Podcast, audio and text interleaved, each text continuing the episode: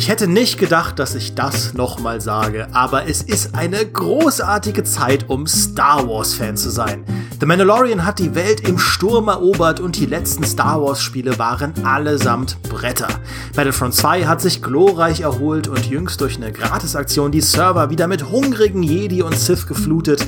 Star Wars Squadrons hat die Space Sim-Faszination der 90er zurückgebracht. Jedi Fallen Order war eine fantastische Jedi-Erfahrung. Und da haben wir noch gar nicht über die Zukunft geredet. Haufenweise neue Serien, ein neuer Kinofilm und mit High Republic startet auch eine neue große Ära 200 Jahre vor den Kinofilmen. Was geht denn ab? Falls ihr auch zu den Leuten gehört, die seit Dezember 2020 die letzten 10 Minuten von Mandalorian Season 2 mindestens einmal pro Woche laufen lassen, dann seid ihr hier genau richtig zum GameStar Podcast Star Wars Special Episode 2 oder Episode 5, falls wir uns irgendwann mal entscheiden, Prequels zur ersten Episode aufzunehmen, die mittlerweile vier Jahre auf dem Buckel hat. Mensch. Wird also dringend Zeit, wieder über Star Wars zu sprechen. Über Chancen, Risiken, Wünsche und Gefühle. Deshalb sitzen zwei der gefühlvollsten Menschen der Redaktion virtuell an meiner Seite. Zum ersten Mal im GameStar Podcast an Bord. Eine Kollegin, der ich nie was Neues über Star Wars erzählen kann, weil sie auch jedes Kriege der Sterne YouTube-Video im gesamten Internet konsumiert. Hallo Steffi Schlottak. Hallo Demi, das ist richtig. Und zu meiner Linken ein Veteran des Podcasts, ein leidenschaftlicher Star Wars-Fan, der immer an Bord ist, wenn ich ihn feierabends in WhatsApp mit Nachrichten nerve, aller, oh, Battlefront, installier dir das mal wieder und oh, spiel bitte Squadrons mit mir. Super heftig General Fabiano Uslengi. McClunky. Ja, das ist, das ist ein Insider, den kannte ich selbst nicht, ja, ähm, in, in Mandalorian. Und äh, finde ich super, dass du direkt schon ähm, so ein bisschen äh, winkst in Richtung äh, Finale von Mandalorian Season 2. Ähm, denn an euch alle da draußen eine kleine Spoilerwarnung. Wir werden nicht drum rumkommen, über das Finale von Mandalorian Season 2 zu sprechen.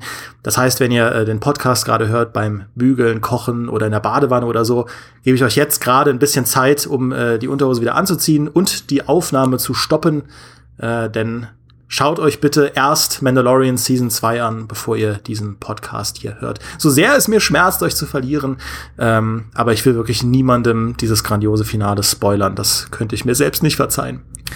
Okay. Ihr dir auch nicht. Gut.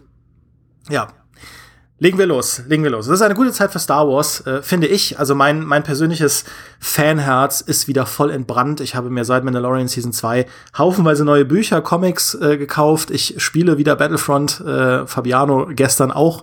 Das weiß ich, weil er mit mir gespielt hat. Ähm, ich habe Star Wars Squadrons in meinem Urlaub nachgeholt und auch das mit Fabiano gespielt. Also ich bin wieder voll im Fieber. Wie geht es euch? Beiden. Ich glaube, ich bin nicht ganz auf diesem Niveau wie du schon, dass ich anfange, mir jetzt links und rechts neues äh, Star Wars Sachen einfach anzuhamstern und Bücher jetzt schon in meine, meinem Einkaufswagen liegen habe. Squadrons habe ich halt äh, schon gehabt vorher, aber ich bin auch einfach emotional sehr gefasst momentan und einfach nur glücklich und, und sehe mit sehr viel Optimismus gerade in die Zukunft von Star Wars und das ist ein Gefühl, das ich schon lange nicht mehr gespürt habe. Ich glaube, ich bin genau zwischen euch beiden. Also mir geht's so ähnlich wie Dimi. Seit der Season 2 und vor allem seit diesem Ende, da ist wieder was in mir entbrannt, was ich äh, ein wenig verloren hatte, muss ich zugeben. Aber ich bin auch noch nicht ganz so voller Optimismus. Ich behalte noch eine gewisse Skepsis, was die Zukunft angeht. Ja, ich finde einfach, dass, ähm, also Mandalorian ist ja generell eine sehr, sehr gute Serie. Ähm, aber ich finde dieses Season 2 Finale war einfach so ein punktuelles Ereignis und ich nenne es jetzt beim Namen, Luke Skywalker wieder auf diese Art und Weise äh, auf dem Bildschirm zu sehen. Das war für mich der schönste Star Wars-Moment seit meiner Kindheit, glaube ich. Ähm, mhm. ich also so ging ja. es ja vielen Leuten. Also das Internet ist ja wirklich ausgerastet. Ähm, mhm. Ich ja, es wurde ja schon vorher ein bisschen diskutiert. Ja, ich war, ich habe tatsächlich nicht, äh, bei mir sind nicht die äh, Tränen gerollt, aber das war so ein Moment, wo ich wirklich vorm Fernseher saß und normalerweise sitze ich halt dann irgendwie auf meinem Bett und, äh, und konsumiere das, aber da hat es mich aus den Latschen gehauen. Ich bin halt, ich habe mich aufgesetzt und halt ganz nach vorne gerutscht und äh, die Hände gefaltet und mir nur diese Szene angeguckt, weil es, auch wenn ich, wenn ich die Gerüchte schon kannte, ähm, oder halt Leute spekuliert haben, dass wo kann es denn jetzt noch hingehen mit, mit Krogu, mit Baby Yoda und so weiter, ähm, dann kam, kam natürlich der Name Luke Skywalker schon mal auf, aber als dann halt wirklich der X-Wing da, da reinsegelt, da ist mir das Herz äh, höher geschlagen bis zum Hals und dann, weil zu Luke habe ich halt auch nochmal eine ganz andere persönliche Beziehung ähm, als zu allen anderen Star Wars Charakteren, weil man halt einfach als Kind angefangen hat, sich das anzugucken und äh, er war halt eine krasse Identifikationsfigur für mich und das dann wieder zu sehen in dieser Form hat, hat bei mir sehr viel ausgelöst, ja. Ja, ich meine, man kann die Szene natürlich äh, handwerklich kritisieren, wenn man das möchte. Vor allem die Effekte, ne, diese, diese Gesichtstechnologie, aber natürlich mhm. auch so ein bisschen die, die, ähm, sag ich mal, technische Qualität auch dieser Dark Trooper und so. Aber mhm. ich muss echt sagen, da hat mein Kopf die komplette Brücke geschlagen. Ähm, ja. sag ich mal, die, die, die, die Lücken oder äh, die Makel äh, äh, einfach auszuradieren und zu füllen, äh, um das in meinem Kopf einfach zu was unheimlich Großem zu machen. Ich glaube, das ist ja auch was, ja. Star Wars in der Kindheit schon, weil man hat halt in seinem Kopf das Ganze vervollständigt da, wo, wenn man mal ehrlich ist, wo die Filme ja auch so ein bisschen cheesy sind, ja, aber diese, diese Geschichte ist einfach viel, viel größer als das, was man auf der Leinwand dann sieht und das ist einfach äh, magisch. Ja, genau was du sagst, wenn man heute die ganz alten Filme anschaut, natürlich ist das technisch nicht mehr auf der Höhe, egal wie viel sie überarbeitet haben. Das ist so egal, das ist komplett egal, auch dass das Gesicht nicht der perfekte Deepfake war, ich war so glücklich in diesem Moment. Ich habe nicht geglaubt, dass sie es machen. Ich habe auch vorher die Gerüchte gehört, aber ich war mir so sicher, sie gehen nicht an diesem Punkt. Und dann war es doch Luke und ah. Hm. Ich finde, es hat auch nochmal anders gewirkt, dass es dann wirklich Mark Hamills Gesicht war, auch wenn es natürlich dann ein gewisses Uncanny Valley hatte und vielleicht wäre es auch besser gegangen und ähm, so viel mehr, aber dass es dann wirklich doch das Gesicht von Mark Hamill war und äh, auf Englisch ja auch seine Stimme, ähm, das hat, das hat anders gewirkt, als wenn es jetzt ein, ein Stand-in gewesen wäre, also ein anderer Schauspieler, der ihm sehr ähnlich sieht. Es gibt ja da ein paar Kandidaten, die äh, vorgeschlagen wurden, die als Luke ähm, in diese Rolle hätten schlüpfen können. Aber als es Mark Hamill dann war, das, das hat bei mir stärker gewirkt einfach. Ich bin auch gar kein so krasser Gegner von diesen, ähm, wir, wir holen die Gesichter alter oder auch verstorbener Schauspieler wieder zurück und äh, verjüngen die und bringen die in unsere Filme ein. Auch, auch ähm, Tarkin zum Beispiel in Rogue One. Äh, man kann natürlich dis dis diskutieren, ob das äh, moralisch und so weiter äh, alles einwandfrei ist, aber dieses Gesicht von Tarkin, das hättest du einfach anders nicht. Es, ich, mir würde niemand einfallen, der, der als Schauspieler das ersetzen kann. Und ähm, es war technologisch für mich gut genug, dass ich das glauben konnte. Und ohnehin, ohne Tarkin wäre dieser Film auch schwächer gewesen, meiner Meinung nach. Und dasselbe ist jetzt auch bei Luke der Fall gewesen, dass das eben Mark Hamill war. Und ähm, das ja. hat mich sehr glücklich gemacht. Ich glaube halt, dieser Auftritt von Luke Skywalker ist ähm, mehr als ein reiner Fanservice. Ich glaube, dass es, dass es so eingeschlagen ist, liegt daran, dass dieser Auftritt eine symbolische Wende markiert eigentlich in der Art und Weise, wie Star Wars gehandhabt wird. Auch Mark Hamill selbst hat ja äh, einen Tweet abgesetzt, äh, gerade erst, ähm, wo er im Prinzip dem Regisseur ge gedankt hat dafür, dass er Luke wieder verkörpern konnte zu einer Zeit, als er noch für Hoffnung und Optimismus stand. Mhm. Und das finde ich ist eigentlich das, das Wichtigste daran. Und das ist auch, finde ich, das, was Star Wars in den letzten Jahren am, am übelsten auf der Strecke gelassen hat. Star Wars ist keine zynische Saga. Absolut nicht. Und Star Wars darf auch eigentlich niemals zynisch werden. Und wir leben, wir leben in einer Zeit, wo halt sehr viel durch, durch die Postmoderne und äh, dekonstruktivistische Denken und so weiter, wo sehr viel hinterfragt und äh, ähm, auch abgebaut oder auseinandergebaut wird. Und das ist auch wichtig, das ist gut. Das ist relevant für eine Gesellschaft, das zu tun. Ähm, es birgt aber natürlich auch die Gefahr, dass die Geschichten, die man sich in der Gesellschaft erzählt, so ein bisschen zynisch werden. Und das sieht man, finde ich, bei Netflix zum Beispiel, bei Netflix-Serien sehr, sehr stark. Queen's Gambit, ja, Queen's mhm. Gambit, ich finde, es ist eine fantastische Serie. Oh ja. Ähm, aber sie ist sehr, sehr dekonstruktiv und sehr zynisch. Also du kannst dir ja alle Werte anschauen, ja, Familie, wie wird Familie dargestellt in Queen's Gambit? Total schlecht, ja. Wie wird, wie wird äh, das Foster-System dargestellt? Natürlich auch wieder schlecht.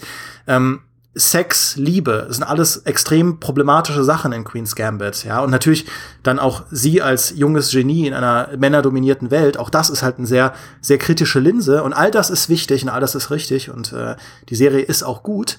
Ähm, ich finde nur, man braucht, wenn man sehr viele zynische Geschichten hat oder sehr viele auseinanderpflückende Geschichten, auch ein Gegengewicht. Und das ist, finde ich, sind Sachen wie Star Wars oder Herr der Ringe. Das sind per se Stories, die an Werte glauben. Ja, Star Wars, du hast, du hast die ganzen Charaktere stehen in erster Linie. Das ist wichtiger als jedes Lichtschwert für Emotionen, für Gefühle. Du hast die junge Prinzessin Lea Organa, die in diesem Terrorregime trotzdem nicht den Glauben verliert an, äh, an Politik und an das System. Du hast mhm. Han Solo, den Schurken, der durch Freundschaft äh, zu einem größeren Sinn in seinem Leben findet. Du hast Luke Skywalker, den Farmboy, der echt in Episode 5 alles falsch macht und es aber trotzdem am Ende schafft, das größte Monster der Galaxis wieder zurück auf die helle Seite zu holen. Das sind ja alles mythologische Geschichten. Das ist ja, das ist ja ein, ein, ein, ein Epos, das also echte Menschen würden ja oft nicht so handeln, wie im Star Wars-Universum gehandelt wird und vor allem auch nicht so reden, wie im Star Wars-Universum geredet oh, nee. wird.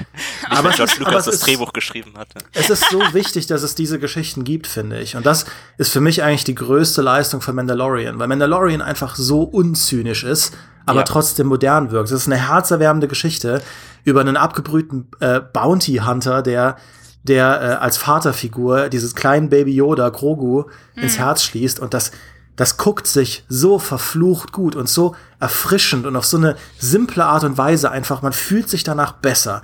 Und dass mhm. Star Wars wieder so ist, das ist eigentlich, finde ich, die große Errungenschaft von Mandalorian. Sorry für den langen Monolog.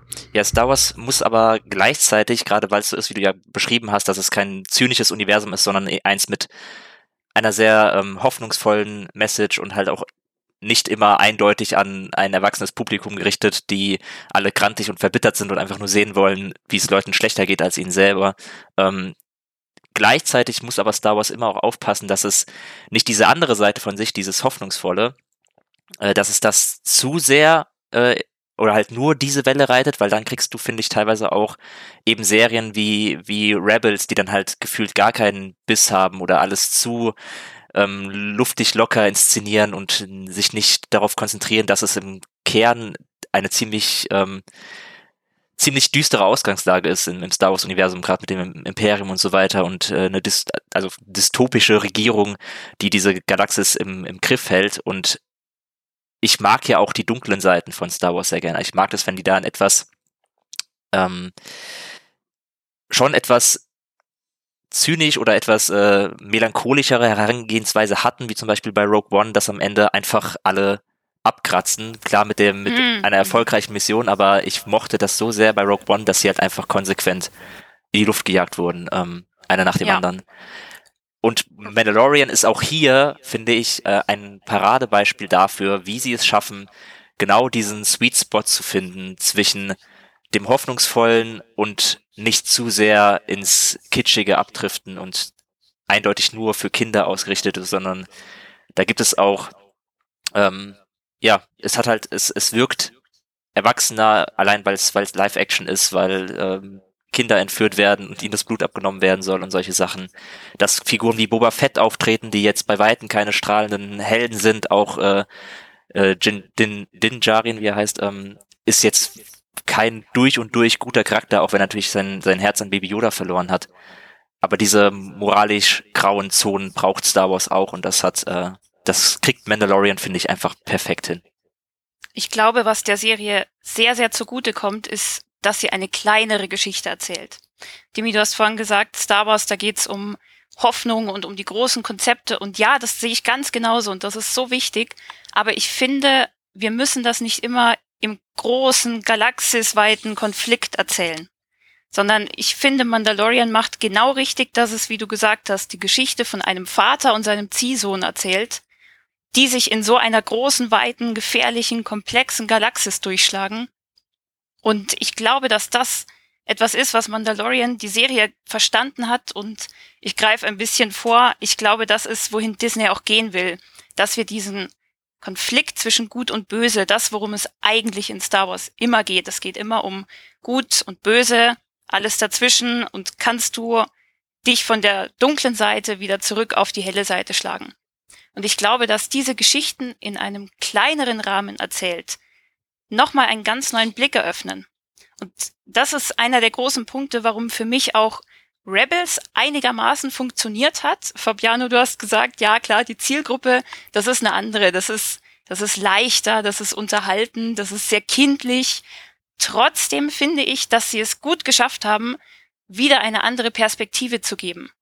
Auf diesen gesamten Konflikt und auf das Imperium und auf die Menschen, die darunter leiden und die auch damit leben.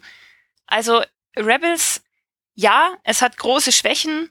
Ich muss es für mich persönlich immer ein bisschen in Schutz nehmen. Mein Herz hängt ein bisschen an der Serie.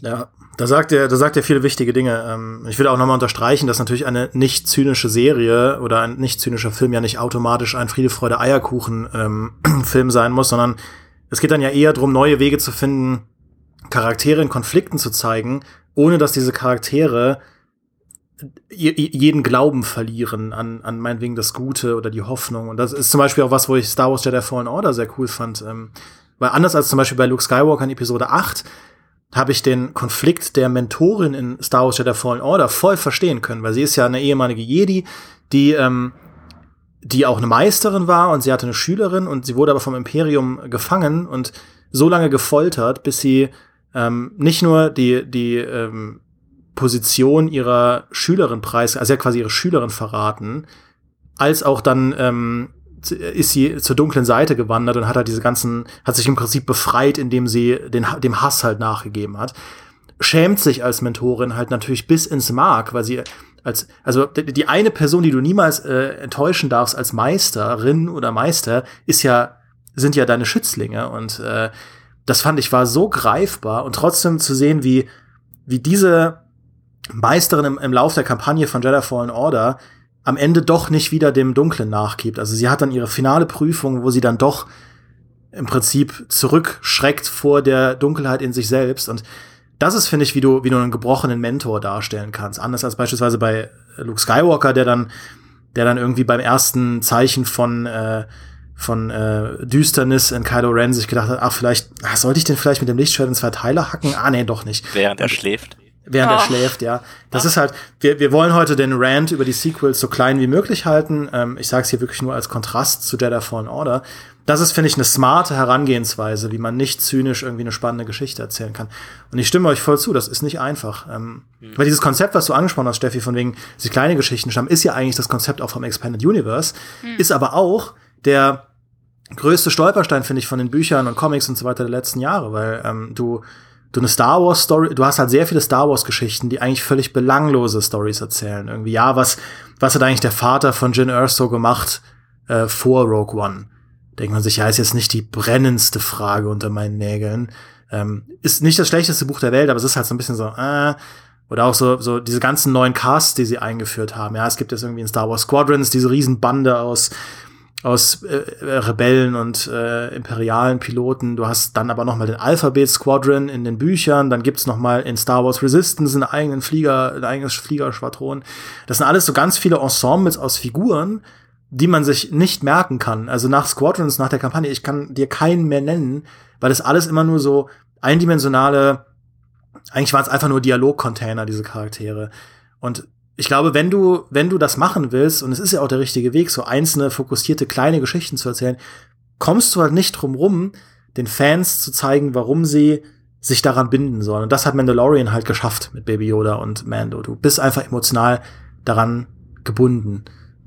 Vor allem haben sie ja auch jetzt in gewisser Weise ja auch wieder einen größeren Bogen geschlagen zum größeren Universum und zu dem, was wichtig ist äh, in der ganzen Galaxis. Wenn jetzt halt Luke die Person ist, die Baby Yoda an sich nimmt, dann hast du ja dich plötzlich eingemischt in eine äh, galaxenumfassende Skala, die viel größer ist als das, was Mandalorian am Anfang zu sein schien. Ähm, und da bin ich auch sehr gespannt, wie das jetzt halt wirklich auch weitergeht. Also es ist ja, also es wird ja schon eine dritte Staffel geben, dann noch äh, Dutzende, nee, zwei, ähm, zwei, nee, drei Spin-offs sogar, ähm, mit den, mit den Rangern noch und so weiter zu Mandalorian und halt zu sehen, wie, wo geht die Serie jetzt hin? Also, ähm, weil jetzt haben sie halt diese Brücke, diesen Zugang zur, zum größeren Universum, zum, zu dem, was galaxisweit wichtig ist mit Luke Skywalker, der jetzt da eine Rolle drin spielt. Und ich bin sehr gespannt, ähm, ob sie es dann noch schaffen, diesen kleinen Rahmen aufrechtzuerhalten und sich dann doch eher auf den, auf, auf den konzentrieren oder ähm, eher auf Baby Yoda oder Baby Yoda vielleicht gar nicht vorkommt, was ich mir nicht vorstellen kann und Katastrophe wäre. Aber ja, dieser, diese Brücke ist jetzt da. Also es kann sein, dass Mandalorian größer wird und wichtiger. Was auch verständlich ist, wenn man sich ansieht, welches Star Wars Produkt in den letzten zwei Jahren wirklich eine Spur hinterlassen hat, dann waren es halt halt nicht die Sequels, dann war es Mandalorian, ähm, wo sich die Leute dahinter stellen und mehr wissen wollen. Also das ist ja absurd, dass diese Serie jetzt im Prinzip das Aushängeschild ist für, für Star Wars. Ja. Ja, das ist die große Frage. Wohin geht diese ganze Saga? Weil, wie du gesagt hast, wir haben jetzt wieder ein Tor aufgemacht zu der ganz, ganz großen Geschichte um Luke und um das, was vor den Sequels passiert. Und ich bin sehr gespannt. Ich persönlich glaube aber, dass Mandalorian kleiner bleiben wird, als es jetzt gerade den Anschein haben mag. Weil ich finde, dass die Serie, also die hat mich an sehr, sehr, sehr alte Serien erinnert. Stargate zum Beispiel, dieses Episodenhafte, diese kleinen, in sich geschlossenen Stories, mhm. die insgesamt natürlich auch einen großen Bogen erzählen. Aber jede Folge für sich ist eine kleine Handlung und ist in sich geschlossen. Ich kann mir nicht vorstellen, dass sie davon jetzt zu Staffel 3 wirklich ganz krass abweichen. Ja, glaube ich auch nicht. Ähm, ich meine, Mandalorian ist auch eine extrem referenzielle Serie. Äh, also die ganzen Parallelen zum Western, zum Post-Western, die ganzen Parallelen zu 80er Jahre Horror- und Action-Flicks und so. Also ähm, ich glaube, die Serie versteht sich auch wirklich als ein, ein sehr in die Vergangenheit blickendes Retro-Modell von wie eine TV-Serie funktioniert. Und ich finde es auch gut. Es gibt ja viele, die es kritisieren, dass es halt nicht so eine moderne Netflix-Serie ist, wo du einen Story-Arc hast über zehn Episoden, a eine Stunde, sondern echt so abgeschlossene Sachen, wo die, die große Handlung manchmal echt so ein bisschen tröpfelt. Mhm. Ähm, ich finde das genau gut, weil, weil du hast immer die Gefahr, dass du dem Fanservice zu sehr nachgibst. Was ich ja nicht will, so sehr ich mich auch freue, dass ein Luke Skywalker wieder da ist, ist, dass Lucasfilm und, und, und Disney jetzt sagen, ja, wir, wir füttern die Leute jetzt nur mit dem, was sie glauben zu wollen. Ja, wir machen jetzt irgendwie in jedem, in jeder Folge gibt's ein Cameo von Lando Calrissian, von Han Solo, von mm. Lea und so weiter und ja. so fort. Das wäre genau der falsche Weg. Ich finde diese subtilen ja. Hinweise, wie es Mandalorian gemacht hat, das, das, das ist ja auch das, was Star Wars so cool macht. Dieses, ist, das Universum wirkt immer größer als der jeweilige Film, als die jeweilige Geschichte. Und deine Fantasie muss eben dann den Rest ausfüllen. Und ich finde es cool, wenn sie das so weitermachen würden. Ja. Ja, ich mochte tatsächlich auch die, dieses saisonelle Format mit den kleinen abgeschlossenen Geschichten, weil es das auch ein bisschen erträglicher gemacht hat, dass man ja immer äh, ganz untypisch für einen Streamingdienst eine Woche darauf warten muss, bis die nächste Folge kommt. Und das macht es etwas leichter zu ertragen, wenn halt zumindest die Geschichte, die man gerade eben erlebt hat, auch ein klares Ende und einen klaren äh, Anfang hat als wenn dann wieder der nächste Cliffhanger kommt, der mich äh, an der am Haken hält, bis bis die nächste Folge herauskommt, weil das finde ich schwerer zu ertragen, als es bei Mandalorian gerade ist und hoffe ich auch sehr, dass sie das beibehalten, diese Identität beibehalten. Ja. Meine Idealvorstellung für die Zukunft von Star Wars wäre echt, dass sie dass sie A, äh, und ich weiß, ich klinge wie so ein wütender YouTuber, ähm, und ich, ich bin eigentlich niemand, der der wütenden YouTuber nach dem Mund redet, aber dass sie A, die Sequels in irgendeiner Form Redcon, dass sie sagen, dass es irgendwie eine alternativen Zeitlinie war oder dieses, diesen, diesen, äh, dieses Zeitportal da aus Rebels nutzen, um es irgendwie non-canon zu machen oder Alternate Reality zu machen, damit sie diese Chance nutzen können, einen neuen Jedi-Orden aufzubauen unter Führung von Ahsoka Tano und Luke Skywalker. Das wäre so geil. Also stellt euch einfach nur mal vor, mhm. die Schülerin von Darth Vader und der Sohn von Darth Vader ja. machen zusammen eine neue Jedi-Schule auf mit sau vielen neuen, coolen Charakteren, von denen Baby Yoda nur der Anfang ist. Das wäre so gut. Und das dann in das also du könntest das ja aus, also es wäre aus jeder Perspektive, auch aus der kapitalistischen Merchandise-Perspektive, das wäre einfach nur ein dicker, fetter Korb von leckeren Früchten, die, die, die, die kannst du direkt, die fallen vom Baum runter in den Korb, ja, das, das schreibt sich doch von selbst. Mhm. Ähm, und gerade wenn sie ja. diese ganzen Sachen jetzt wirklich hinführen würden auf einen neuen Thrawn, also quasi eine neue, eine neue Thrawn-Trilogie. Oh mein Gott, wäre das gut. Und sie könnten, sie werden halt dieses Problem nicht gefixt bekommen, dass du in den Büchern, wenn es Bücher sind, die in den imperialen äh, Zeitaltern spielen, dass sie da eigentlich immer nur so Baby-Steps machen können, weil sie werden nicht zum Beispiel in einem Star Wars-Buch weiß ich nicht, Chewbacca umbringen oder so. Das war im alten Expanded Universe möglich, weil es halt immer nur so halb-Canon war. Äh, das werden sie im neuen nicht machen, weil alles, was in den Büchern steht, gilt halt auch für die Filme und muss berücksichtigt werden in künftigen Filmen und Serien. Aber dafür haben sie ja erst die High Republic. Da können sie sich ja austoben, da können sie Charaktere aufbauen, sterben lassen, großes Drama und so weiter und so fort. Ich finde, das ist ein sehr smarter Schachzug zu sagen, für die Bücher und Comics machen wir einen eigenen Referenzraum auf und in den Serien und Filmen und so weiter, wo der richtig krasse Kram passiert, da gehen wir dafür jetzt richtig große Schritte. Also ich finde, das, das wäre das Modell, das ich mir wünschen würde für die Zukunft. Ja, bei mir war das tatsächlich auch so. Also ich, mir geht's da genau wie dir. Ich war ein bisschen, also nachdem dieser Hype war um Luke und ich emotional aufgewühlt war, ist es abgeflacht, ein wenig dadurch, weil ich dran gedacht habe, dass ja diese Rückkehr von Luke, ähm, wohin die, worauf die hinausläuft. Also weil ich ja schon weiß, wie es nach dem Finale von Mandalorian in gewisser Weise irgendwann weitergeht mit dem, mit dem Universum, mit der Geschichte. Und ich glaube halt, ich glaube leider nicht an, an ein Redcon, das kann ich mir nicht vorstellen. Sie werden, ich kann mir schon irgendwas Richtung Jedi Akademie vorstellen, weil es gab es ja, also es war ja schon etabliert, dass Luke was versucht hat, wo, auch wenn er offenbar sehr, sehr lange dafür gebraucht hat und ähm, gescheitert ist. Kläglich daran gescheitert ist, ja. Ähm, aber vielleicht, ja. ich meine, wir wissen ja nicht, vielleicht kann man, vielleicht gibt es ja doch diesen Raum, den man irgendwie bestücken kann, weil es sind ja immerhin was, irgendwie 30 Jahre, glaube ich, zwischen Episode 6 und Episode 7.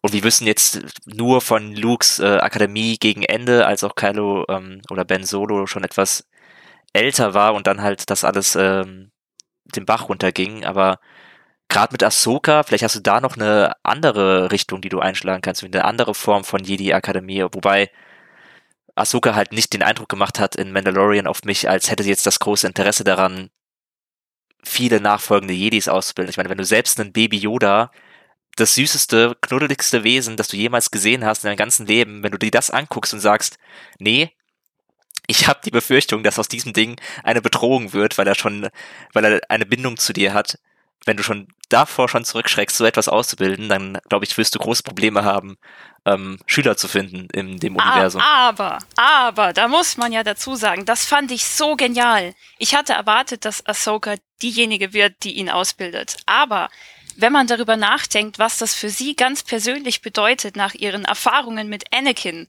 ich fand das so einen guten Moment. Ich fand das so klug, dass man gemerkt hat, nein, dieser Charakter, die ist geprägt davon. Die hat, die hat dem ganzen Orden den Rücken gekehrt und alles, was mit Anakin passiert ist, das wird für immer sie prägen und in ihr nachhallen. Und ich fand das sehr, sehr gut, dass sie das abgelehnt hat. Ja, ich fand's auch gut, ja. Aber es wäre ja umso spannender als, ähm, als Handlungsbogen. Ja, aber wenn man sich mal vorstellt, du hast halt Luke Skywalker, einen Jedi, der mehr oder weniger on the fly gelernt hat, wie man ein Jedi ist, der, der eigentlich mehr oder weniger ähm, Autodidakt, wie mit so einem Handbuch für kommende Jedi-Ritter äh, das alles irgendwie gemanagt hat. Und du hast Ahsoka ja. Tano, die äh, aus dem Jedi-Orden ähm, verbannt wurde und sich dann auch entschieden hat, draußen zu bleiben, die eigentlich nie zur Jedi-Ritterin äh, geschlagen wurde. Du hast halt diese beiden Leute, die eigentlich äh, entweder am alten Jedi-Orden gescheitert sind oder ihn nicht mehr mitbekommen haben. Und ich meine auch Luke, also dieser ganze Story-Arc von Lukes neue Ausrichtung ist ja, dass er ein Jedi ist, der Attachment zulässt, ja, der diesem alten Jedi-Denken eigentlich den Rücken kehrt und sagt, ey, ich fliege jetzt zu meinen Freunden, ich versuche die zu retten. Okay, es war ein riesiger Fehler, Darth Vader hat mir die Hand abgeschlagen, aber ich mach, ich mach's einfach trotzdem nochmal. Und ich, ich vertraue trotzdem drauf, dass ich meinen Vater durch, durch seine Liebe, durch Attachment auf die helle Seite zurückhole, wo Obi-Wan sagt und auch Yoda, du musst den schon einfach in der Mitte durchhacken. Ja. äh, ja dass das halt und dass auch Ahsoka Tano, die halt den Jedi Orden, die hat echt gute Gründe hat, den Jedi Orden ein bisschen doof zu finden, dass die beiden eine New Jedi Order gründen mit dieser neuen Philosophie. Das würde so gut passen. Das, das wäre so eine spannende Geschichte. Ja. Das wäre so ähm, genial. Oh. Das wäre ja. überragend. Äh, dem jetzt macht, der machst mir echt den Mund wässrig mit deinen Ideen. Oh. Du machst mir hier Hoffnungen, die Aber ich gar nicht habe. Man muss dann, wenn es, wenn man es in diese Richtung drückt, dann muss man einfach Redcon und das werden sie. Ja. Das, ich glaube da nicht dran. Sie werden sich das nicht eingestehen, dass dass sie da in eine falsche Richtung gegangen sind, auch wenn es die theoretische Möglichkeit gäbe mit parallelen Zeitlinien und so etwas, aber ich bin da bei dir. Ich, also ich, ich glaube daran. Ich würde so gerne, ich würde so gerne deinen Optimismus teilen, Demi. Verdammt. Aber ich muss sagen, ich bin eher bei Fabiano. Ich kann mir nicht vorstellen, dass sie so einen großen Schritt gehen. Und ich kann mir selbst die Frage noch nicht beantworten, ob ich das wirklich will. Ja, ich würde die Sequels gerne an Orten sehen, die ich jetzt nicht näher benenne, aber gerne Redcon wegen mir persönlich. Aber wollen wir diese Möglichkeit im Star Wars Universum eröffnen? Wollen wir diese Marvel Parallel Universen? Wollen wir das wirklich? Wenn wir das einmal einführen, dann läuft man ganz schnell Gefahr, dass man späteren Entwicklungen so viel von ihrem Gewicht nimmt. Ja. Weil wo, woher weiß ich, dass sie nicht wieder in diese Zwischenwelt marschieren und ich, keine Ahnung, wieder eine Person retten, die eigentlich gestorben ist. Woher weiß ich das dann in Zukunft? Und deshalb ist es ganz schwierig.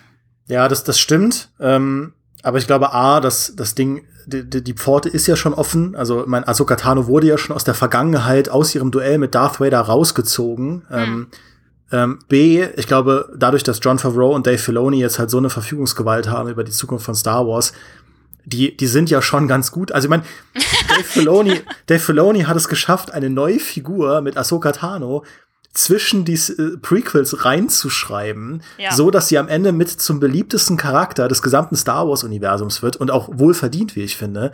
Ähm, und, und, und, und damit, die Prequels wirken halt irgendwie runder, wenn man Ahsoka Tano im Hinterkopf so hat. Also viel runder, auch das, so viel besser. Das, äh, Im ersten Moment war das ja auch so ein beklopptes Konzept, zu sagen, ja, wir, wir geben äh, Anakin jetzt auch einen Padawan, der dann in Episode 3 aber nicht mehr da ist und auch kein einziges Mal mehr erwähnt wird, aber am Ende passt es ja trotzdem. Äh, das zum Zweiten. Und zum Dritten können sie es ja auch einfach sag ich mal, extra textuell machen, wie sie es auch mit dem alten ähm, Canon Universe, äh, mit dem alten Expand Universe gemacht haben. Einfach sagen, ja, die Sequels sind jetzt nicht mehr, wir gehen quasi erst eine neue Route. Da glaube ich aber, das werden sie am wenigsten machen, weil es tatsächlich ein sehr, sehr offenes, äh, eine sehr, sehr offene Absage an die Sequels wäre. Ich glaube tatsächlich, dass sie das eher in Universe regeln. Ich sehe aber da schon eure Sorge, ne? Je mehr, je mehr übernatürlichen Kram man einführt, je mehr so fancy, das war ja schon mit den ganzen Hyperraum-Tricks und so aus Episode 8, je mehr man da einbaut, desto, desto schwieriger wird es da eine, eine plausible Kontinuität aufrechtzuerhalten. Also ich bin da prinzipiell auch gegen, ich würde aber sehr viel in Kauf nehmen dafür, diesen geilen Jedi-Orden zu haben. Da und zu wissen, dass dieser, dass dieser Jedi-Orden nicht mit diesem deprimierenden Bild endet, wo Anakins Roboterhand auf, äh, auf, äh, auf äh, R2D2 greift und alles abbrennt. Oh. Luke, das wäre, hast du gemeint, das gerade Anakin. Äh, Entschuldigung, ja, äh, äh, oh. Luke. Äh, das ist oh. einfach so ein deprimierend. Das wäre ja immer ein Schatten, der über allem hängt, was du, was du da machst. So, ach ja, guck dir die coolen Kids da an, wie ich sie glaub, die Macht lernen und so. Ich glaube, das hat Fabiano ja vorhin auch gemeint, dass das für ihn viel von dieser Freude etwas gedämpft hat. Und ja, das verstehe ich. Also ja. es wäre super traurig, wenn die Leute Bobo sofort angefangen da endet. Haben die Leute, genau, die Leute haben sofort angefangen dann zu spekulieren, ah, Grogu ist jetzt bei Luke Skywalker. Jetzt stellen wir uns mal vor, wie kleiner Baby Yoda von äh, Kylo Ren einfach abgeschlachtet wird. Danke für, den, für das Bild im Kopf. Äh, das habe ich jetzt gebraucht nach dem Finale von Mandalorian.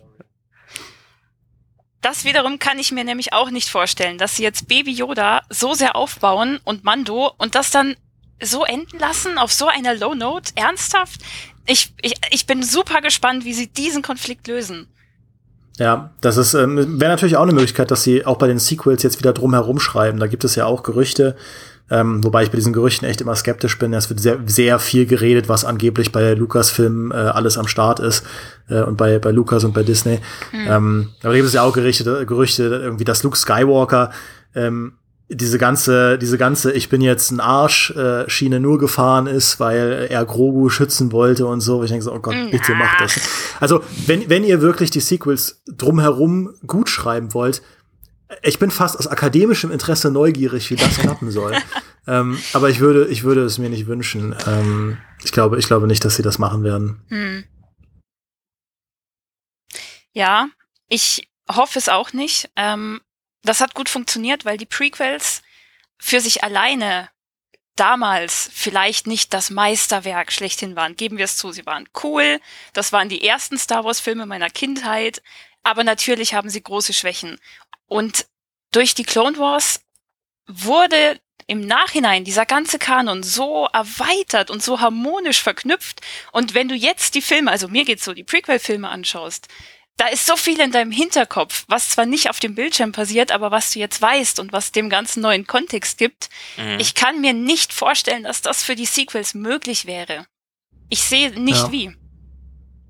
Ja, die, die Prequels hatten eben auch den Vorteil, also ich bin auch der Meinung, dass sie, dass sie handwerklich, dass da viel im Argen liegt bei ihnen, aber das, was George Lucas eigentlich erzählen wollte, war halt sehr gut und sehr spannend. Exakt. Was er eigentlich aussagen wollte, warum Anakin Skywalker fällt ähm, und so weiter und so fort. Äh, und er hat es ja auch bewusst diese Lücke gelassen zwischen Episode 2 und 3. Und dann hat er ja erst diese Animationsserie gemacht, also die erste Animationsserie und dann später dann die 3D-Animationsserie. Die Sequels haben das halt nicht. Da, ich finde, das, was die Sequels eigentlich erzählen wollen, ist immer noch doof. Das ähm, ist so super bleak, ja. Genau. Ja, und da wirst du, da wirst du halt, glaube ich, nicht hinkommen. Aber gut, dann lass uns doch noch kurz, wir sind ja der GameStar-Podcast, lass uns doch noch kurz über, über Spiele reden. Ähm, denn es wurde ja jetzt äh, das Ubisoft-Spiel angekündigt von äh, für, für Star Wars von den Division-Entwicklern von Massive. Was ist denn da so euer Gefühl? Ja, wie, wie, wie steht ihr dazu? Was wünscht ihr euch? Ähm, und was, was bedeutet das für euch auch in einem größeren Kontext? Ähm, lasst mal, lasst mal ein bisschen Prognosen und äh, Gefühle regnen hier. Also, ich habe ja schon gesagt, dass ich optimistisch gestimmt bin und das dazu hat auch diese Ankündigung beigetragen, dass es jetzt wieder Lucasfilm Games gibt und dass diese Lizenz an, ich sag mal, die Studios oder Publisher verteilt wird, die, ähm, so ist in den Worten von Lucasfilm zu sagen, eben verdient haben und denen sie es zutrauen, dass sie mit der Lizenz was Cooles machen.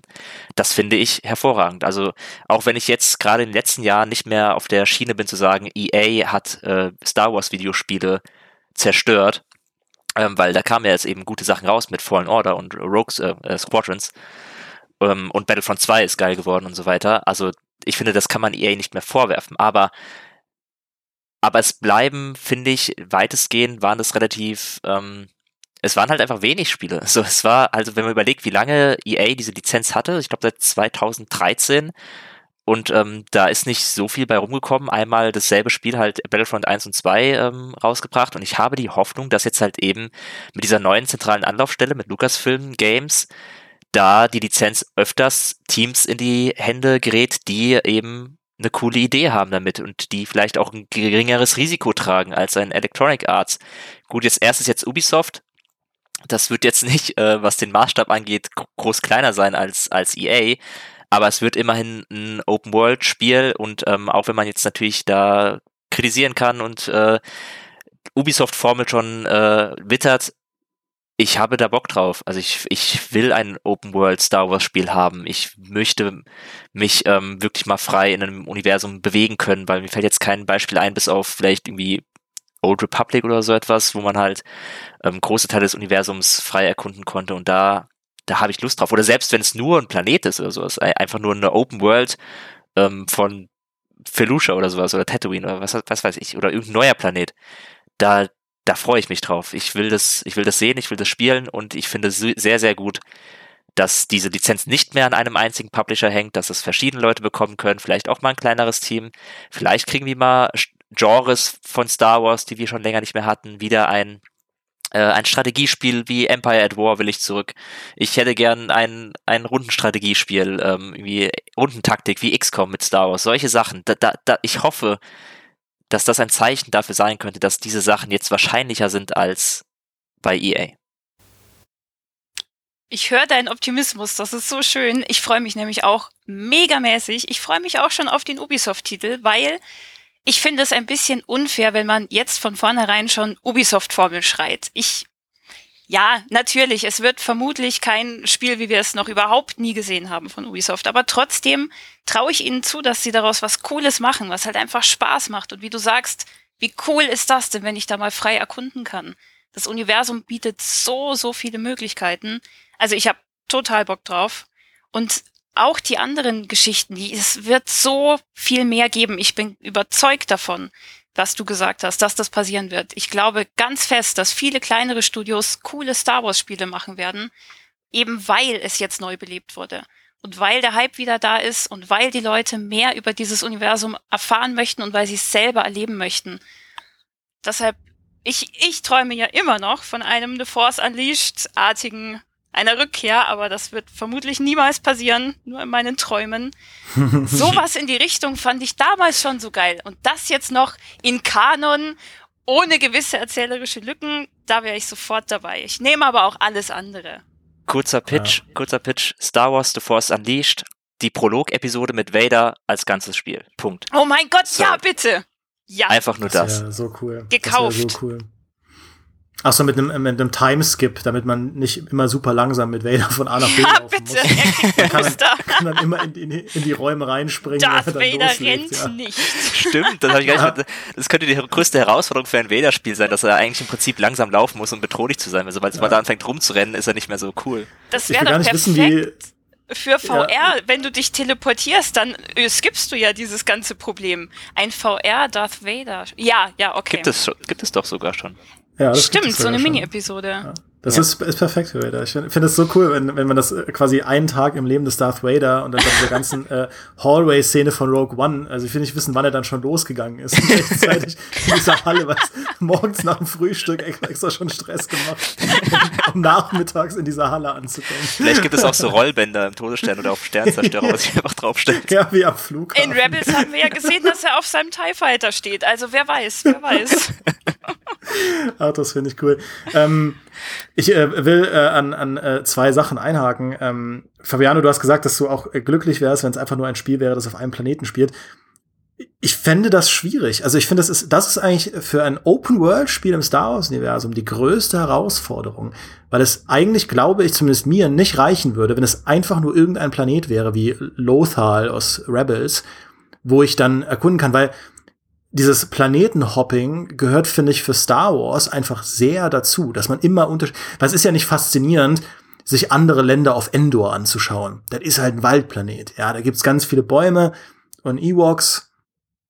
Cool. Aber ist jetzt nicht so, als würde ich unbedingt mal mir einen See anschauen wollen auf Endor. Aber so Nabu ähm, oder Coruscant? Nabu finde ich, daran habe ich auch gedacht. Nabu finde ich Aber super. Nabu ist halt, ist halt unsere Erde. Also kannst du halt dir eine, eine ja, Wüste auf geil. Nabu anschauen. Ja, gut, okay. Mit Ganges. Nabu.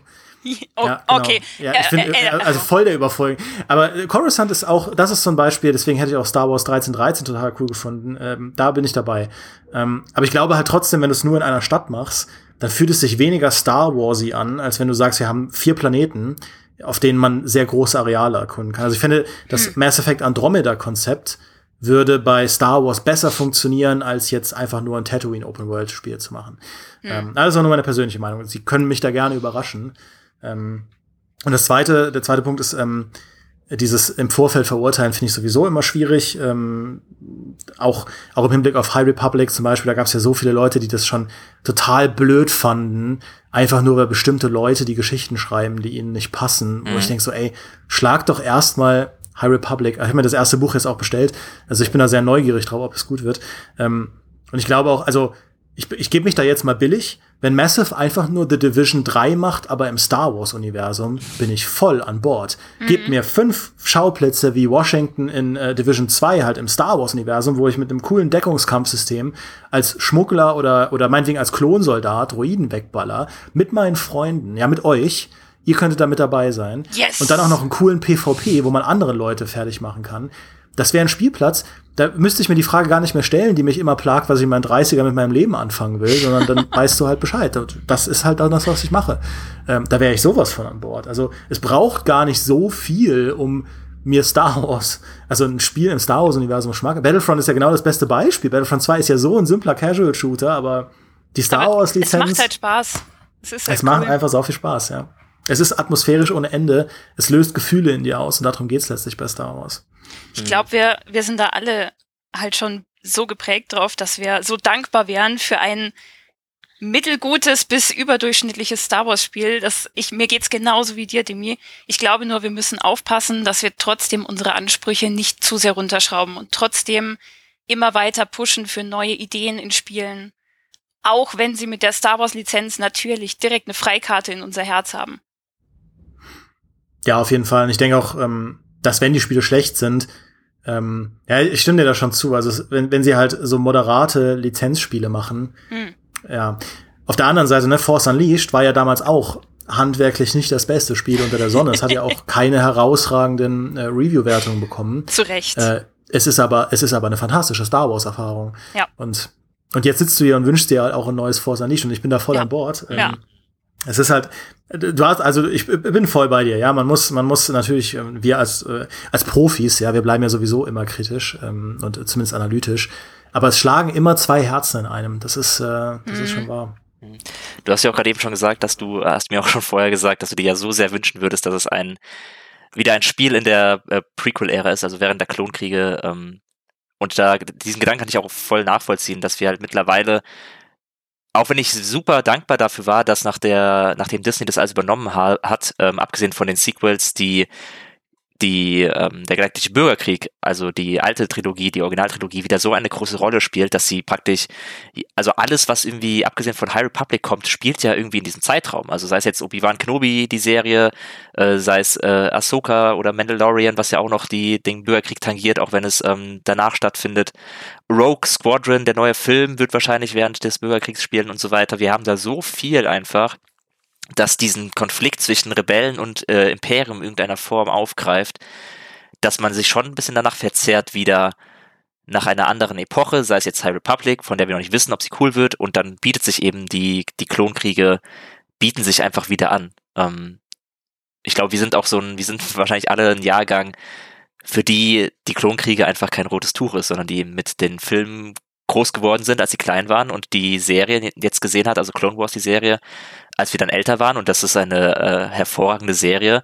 Deswegen verbinden wir so viel Positives mit den Klonkriegen, die uns halt auch gezeigt haben, wie viel Potenzial und und äh, Geschichten einfach allein in diesem Konflikt drin stecken, die man immer wieder erleben möchte. Wobei ich mir momentan noch nicht so 100% ähm, klar vorstellen kann, wie ein klassisches Ubisoft Open World Spiel in den Klonkriegen dann dann aussieht. Ähm, weil in, in, im Endeffekt ist ja ein Open World Spiel dann doch immer, du bist eine Person in einem offenen Bereich und muss die Möglichkeit haben, da irgendwie frei rumzulaufen und Nebenaufgaben zu erledigen, ähm, weiß ich noch nicht ganz, wie sich das dann zum Beispiel, wie, ob sich das beißt mit diesem Konflikt, der oft auch großflächig ausgetragen wurde mit großen Truppenformationen und so weiter, wie es dann eher bei Battlefront ähm, inszeniert wird. Aber du scheinst ja schon ein recht gutes Bild zu haben, wie du dir das dann in etwa vorstellst. Ja, ich meine, äh, Open World ist ja auch ein dehnbarer Begriff. Also du kannst auch sagen, Division ist ein Open World Spiel, weil es halt sehr große Arealen sind mit äh, Washington und New York.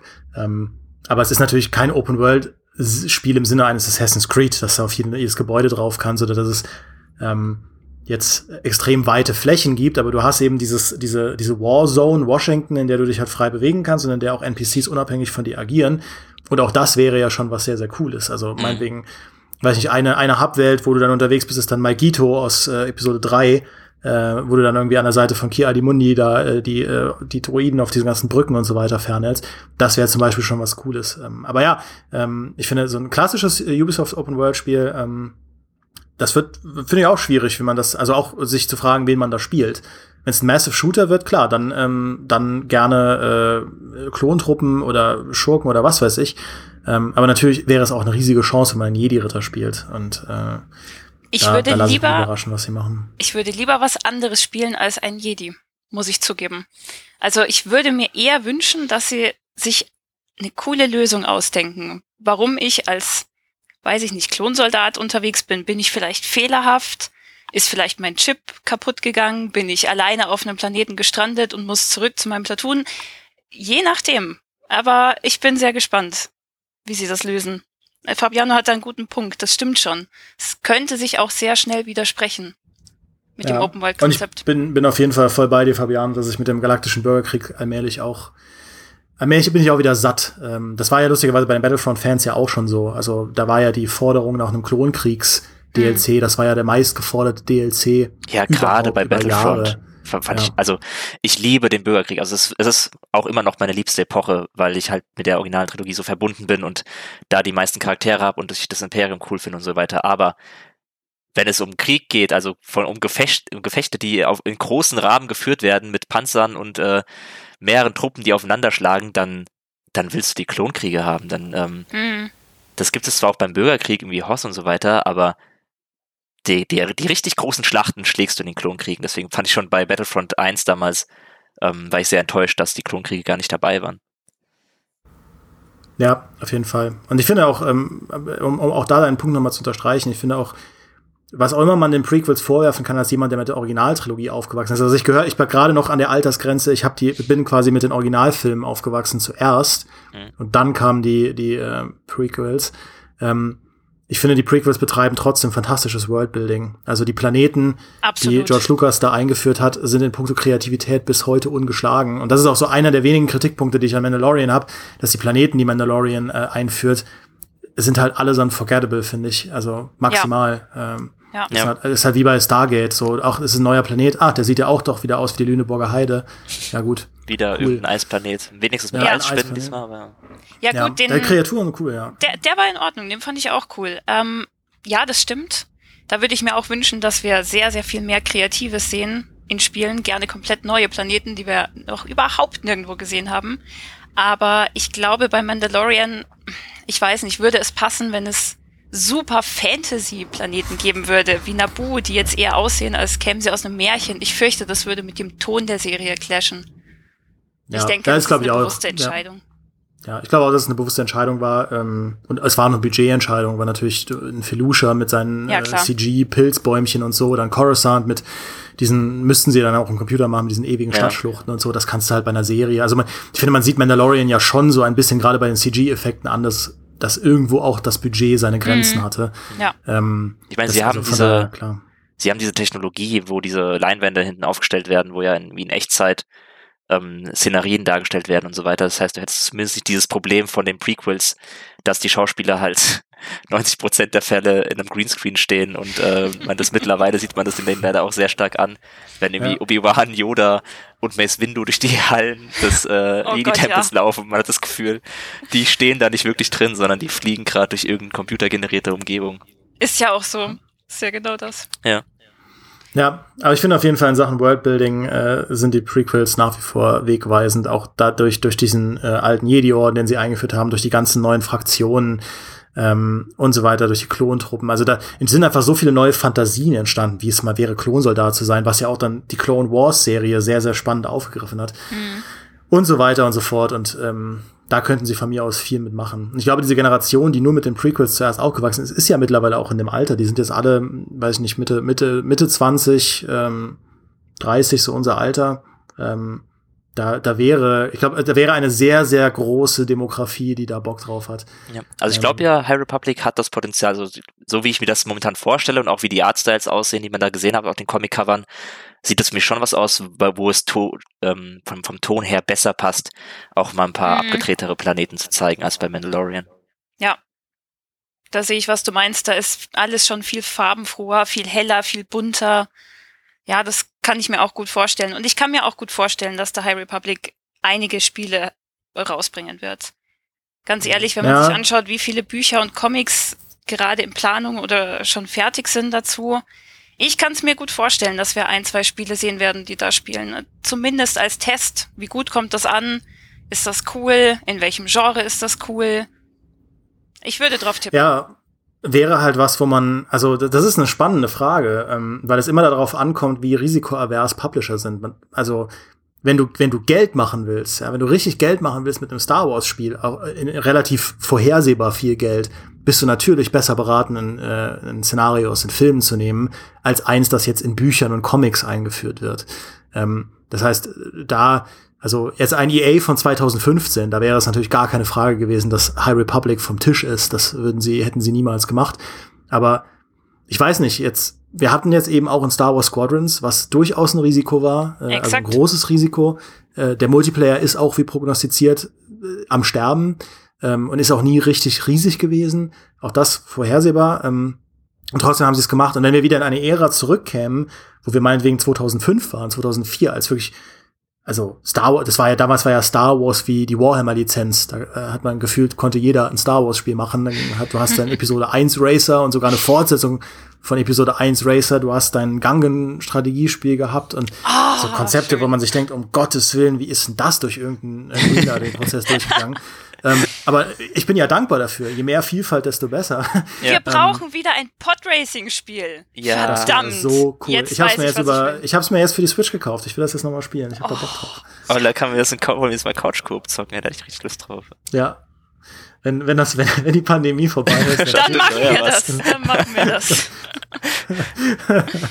ähm, cool. Genau, ja. Also das ist aber eine spannende Frage, ob ein High Republic Spiel kommen würde. Naja, aber du ähm, hast halt KOTOR gesehen. Also das war ja also ein Videospiel, Knights of the Old Republic, hat damals, als noch die Lizenz verteilt wurde, wie Kamelle zu, zur Fasenacht, ähm, da hast du ähm, ein Spiel gehabt, das ein, eine eigene Epoche begründet hat. Und äh, ja. ganz ehrlich, gib mir ein, ein ähm, Rollenspiel in der High Republic, da nehme ich mit Kusshand. Ja, würden die Fans auch nehmen. Es ist, wie, wie gesagt, es ist einfach nur die Frage, ob du das Risiko eingehen willst, wenn es einen leichteren Weg gibt. Ne? Dunkle mhm. Seite, helle Seite, ja. Einen verführerischen Weg. Einfach doch nur wieder äh, Imperium gegen Rebellen. Ähm, Ja, das ist eine spannende Frage. Ich bin aber auch noch, noch neugierig, ob High Republic so richtig zündet. Weil ich finde, ich finde, eine neue Star Wars-Ära sollte eigentlich immer eine Qualität haben, die die alten Ähren noch nicht haben. Das ist mein größtes Problem mit der Old Republic-Ära. Da ist ja die neueste Qualität eigentlich nur, okay, es gibt auch auf der Sith-Seite sehr viele Sith. Mhm. Ansonsten ist das ja wie ein Mischmasch aus ähm, Klonkriegen und, äh, und dem, was danach kommt. Ja. Du hast halt ein Imperium, du hast die Republik, ja, die ja. kämpfen gegeneinander und so weiter und so fort. Und ich finde, bei Harry Republic sehe ich es auch noch nicht. Du hast halt Jedi, die gegen Piraten kämpfen. Ah, ja, okay. wobei ich diese Weltraum-Wikinger ich finde das schon eine coole Idee, ehrlich gesagt. Ja, aber es ist halt cool genug, um auf dieselbe Art und Weise eigenständig zu werden wie die Klonkrieger. Ja? Das, also ich bin einfach noch nur skeptisch. und sie, haben, und sie haben bei Harry Republic ja auch noch dieses Ding, dass da irgend so ein Schiff im, im, ähm, in der Hyperlichtgeschwindigkeit zerrissen wurde und jetzt jeder Angst hat, dass da Trümmer rumfliegen, die dich jederzeit irgendwo treffen könnten, weil dieses Schiff einfach permanent anscheinend in diesem Hyperraumzustand gefangen ist und Bruchteile davon durch die Galaxis sausen. Haben ja, wir den Hyperraum schon wieder mit neuen Regeln versehen? Okay, okay. Ja. Oh, kannst, kannst du so ein Space Invaders Handyspiel machen, wo so Hyperraumtrümmer kommen und dann musst du abschießen mit so einer Bodenkanone. ich wollte übrigens, weil wir gerade schon über EA gesprochen haben, ich habe mir so ein bisschen die Gedanken gemacht, als die Meldung kam, mit, dass die Lizenz jetzt bei verschiedenen Leuten liegt, wobei ja eigentlich noch bis 2023 EA da die Fäden in der Hand halten sollte. Hattet ihr, also das ist jetzt viel Spekulatius, aber glaubt ihr, da gab es im, im ähm, Hintergrund schon ein bisschen Clinch mit, mit äh, Disney, wie EA vielleicht mit der Lizenz umgegangen ist? Weil ich hatte auch so ein bisschen das Gefühl, dass zum Beispiel das, ähm, das Sims Star Wars Add-on, das hat sich für mich angefühlt wie ein, wie können wir schnell irgendwas mit Star Wars machen, ohne zu viel Zeit und Geld da reinzustecken. Ähm, ja, also das war ja auch auf der Wunschliste von den Fans, die da wohl mal drüber abgestimmt haben sehr, sehr, sehr weit unten. Das ist natürlich nichts, wo irgendwer von uns wirklich weiß, was da hinter den Kulissen passiert. Aber das habe ich mir auch gedacht, als dieser DLC kam, den sich gefühlt niemand gewünscht hat und über den die ganze Sims-Community geschimpft hat, dass da bestimmt irgendeine Absprache dahinter gesteckt ist, dass man das ausprobiert. Und ich kann mir vorstellen, dass es bestimmt Unstimmigkeiten gab. Aber ob die jetzt dazu geführt haben, mh, hm, mh, hm, ist halt die Frage, ähm, wie, wie Disney da tickt, was Disney äh, wichtig ist. Ja. Ähm, weil man hat, weil man weiß ja zumindest, dass es ja belegt, dass ähm, dass bei Battlefront 2 dann durchaus Telefonate gab, aber ist halt die Frage, ist, ist Disney wichtig, dass die Fans glücklich sind? Ist Dis Disney wichtig, dass das Geld fließt? Ähm, weil lustigerweise EA so in den letzten Jahren, es hat ja beides nicht gepasst. Also so toll Squadrons als Fanspiel war, es hat ja nicht die fette Knete eingebracht im Vergleich zu einem Battlefront. Es hat sich ja deutlich schlechter verkauft als ein Battlefront. Ähm, und Battlefront 2, aber seit Battlefront 2 ist ja ansonsten auch, gut, du hast Star Wars äh, Jedi Fallen Order, das hat sich gut verkauft für ein Singleplayer-Spiel. Ähm, aber natürlich, also du meintest es ja auch schon, Fabiano, die, die Releases haben sich jetzt nicht, haben jetzt nicht Schlange gestanden und waren auch nicht automatisch, entweder waren sie keine Gelddruckmaschine oder sie waren halt keine Fanlieblings-Druckmaschine.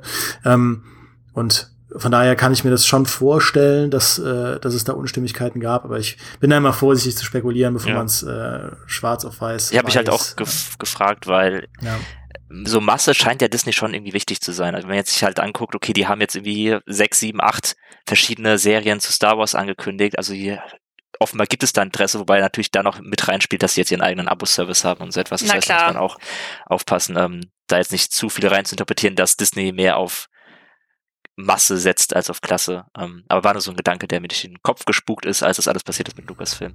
Ja, und ich meine, wenn, wenn äh, Mandalorian gefloppt wäre, das ist eigentlich eine spannende Frage, dann kann ich mir vorstellen, dass es äh, gravierende Konsequenzen gehabt hätte. Weil man muss ja schon sagen, die Star Wars-Marke war ja vor Mandalorian wirklich in einem ziemlichen Low. Ja, also mhm. die Kinofilme haben immer weniger Geld abgeworfen. Ähm, Solo war ein Flop. Ähm, du hattest strauchelnde Star Wars Videospiele.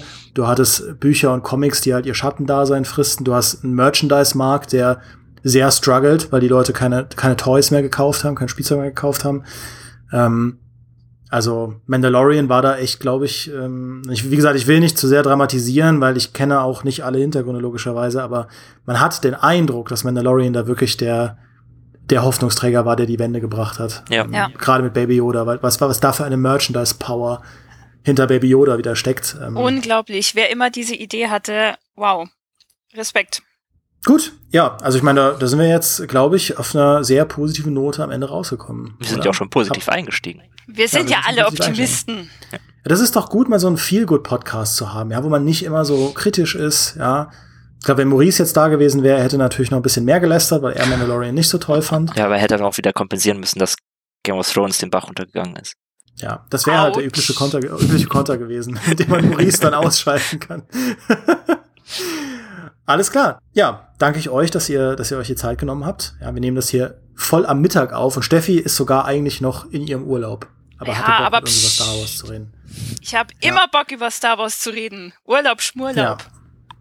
Vielen Dank, dass ihr euch die Zeit genommen habt. Ja. Ähm, und äh, vielen Dank natürlich auch an euch da draußen fürs Zuhören. Äh, schreibt uns gerne in die Kommentare, wie ihr aktuell zu Star Wars steht, ob ihr eher skeptisch bleibt, ja, weil es ist ja auch, es gibt ja auch durchaus die Gefahr, dass der ganze Spam an neuen Serien und so weiter, dass der auch dazu führt, dass ähm, Star Wars wieder in eine schlechte Richtung geht, ja, weil es wieder zu viel wird, weil vielleicht zu viele Plots aufgebaut werden, weil es zu sehr gemolken wird. Diese Gefahr gibt es ja durchaus. Oder seid ihr, äh, gehört ihr zu denen, die jetzt wie ich zum Beispiel sagen, ey, kommt schon, es ist Zeit für ein bisschen Hoffnung Star Wars hatte jetzt echt einen Streak an guten Sachen und jetzt freuen wir uns mal wieder, dass in Zukunft Dinge am Horizont warten, äh, Zwillingssonnen am Horizont warten, zu denen man gerne hochschaut. Äh, Schreibt uns in die Kommentare und äh, wir hören uns demnächst. Macht's gut. Ciao, ciao. Macht's gut. Ciao. Tschüss.